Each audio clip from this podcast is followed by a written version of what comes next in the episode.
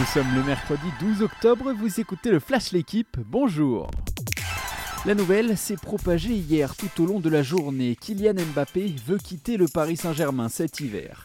Il y a moins de 5 mois, pourtant, le Bondinois prolongeait en grande pompe avec le PSG à la surprise générale. Dans son entourage, on assure que le problème dépasse le cadre du football et les simples promesses non tenues de l'été sur le mercato ou sur son rôle dans l'équipe. La star se sent trahie. Voilà donc ce que cachait son attitude négative depuis le début de la saison. Une chose est sûre, ce nouveau dossier Mbappé ne fait que commencer.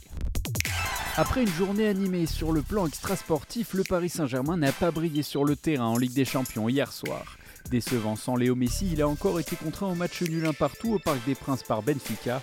Kylian Mbappé a transformé son penalty pour ouvrir le score, Joao Mario a égalisé de la même manière. Paris devra attendre encore un peu pour assurer la qualification en huitième de finale. Parmi les autres matchs du soir, à noter la victoire 2-0 de Chelsea à Milan et le match nul un partout du Real Madrid contre le Shakhtar Donetsk.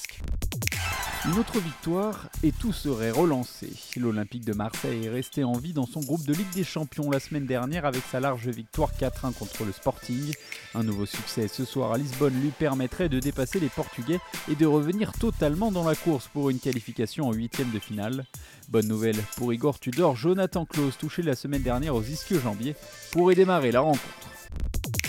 Journée mitigée pour les tennisman français. À Florence, Richard Gasquet est tombé en 2-7 sec 6-2-6-2 face à l'américain Brandon Nakashima. Harry Ron, Manuel Guinard, 153e à l'ATP, s'est lui offert la plus belle victoire de sa carrière face à Fabio Fonini qui a abandonné au début du troisième set. À suivre aujourd'hui en Espagne le duel franco-français entre Constant Lestienne et Arthur Hinderknecht. Merci d'avoir écouté le Flash l'équipe. Bonne journée